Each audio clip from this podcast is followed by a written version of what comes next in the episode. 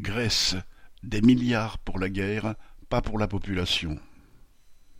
Depuis le mois de juillet, les incendies continuent leur destruction.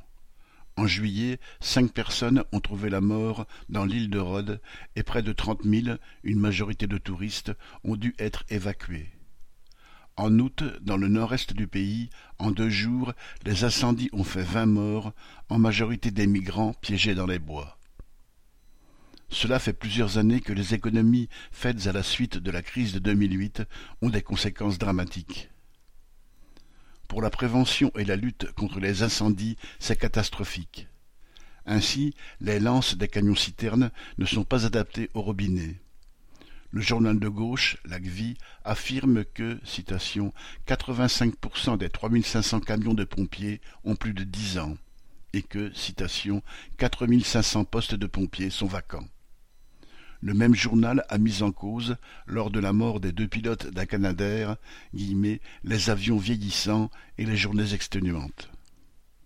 On voit à côté de chaque pompier dix, vingt volontaires. Les habitants essaient d'éteindre les feux avec des branchages, des seaux, des tuyaux d'arrosage.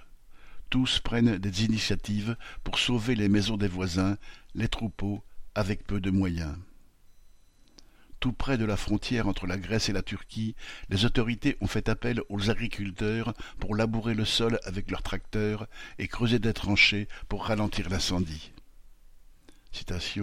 La Grèce est en guerre contre les incendies, a déclaré le 24 juillet le Premier ministre Mitsotakis.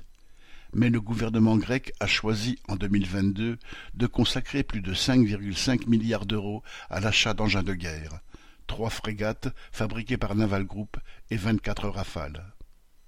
Jeudi 24 août, des centaines de manifestants se sont rassemblés devant le Parlement pour réclamer, de l'argent pour la protection contre les incendies, exiger le recrutement de pompiers et rappeler par la même occasion la responsabilité du gouvernement dans les catastrophes récentes, la collision ferroviaire de Tempi et la mort de 500 migrants abandonnés en mer à Pylos.